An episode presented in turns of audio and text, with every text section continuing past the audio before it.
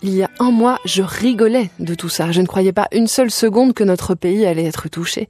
Je ne croyais pas qu'il y allait avoir autant de morts. Pourtant, la réalité est là et notre pays est bel et bien touché. L'histoire du confinement, je trouve ça utile, même si je n'arrive pas à m'y faire, de rester 7 jours sur 7 enfermé chez moi, sans aller voir mes copains ou mes copines, tout ça sous un soleil magnifique. Va falloir respecter tout cela. Si on veut que notre pays guérisse, si on veut que les rues de chacune de nos villes se remplissent à nouveau de gens heureux, de personnes qui ne craignent pas de sortir de chez elles.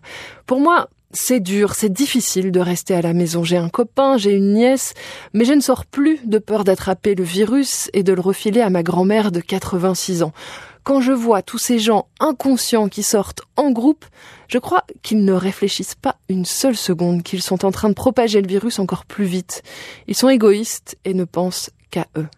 J'aimerais aussi remercier les infirmières, les infirmiers qui chaque jour sauvent une vie. J'aimerais aussi remercier les caissières, les caissiers qui n'ont pas peur alors que chaque jour, ils ou elles rencontrent des gens. Ils et elles font leur travail qui est aussi super important.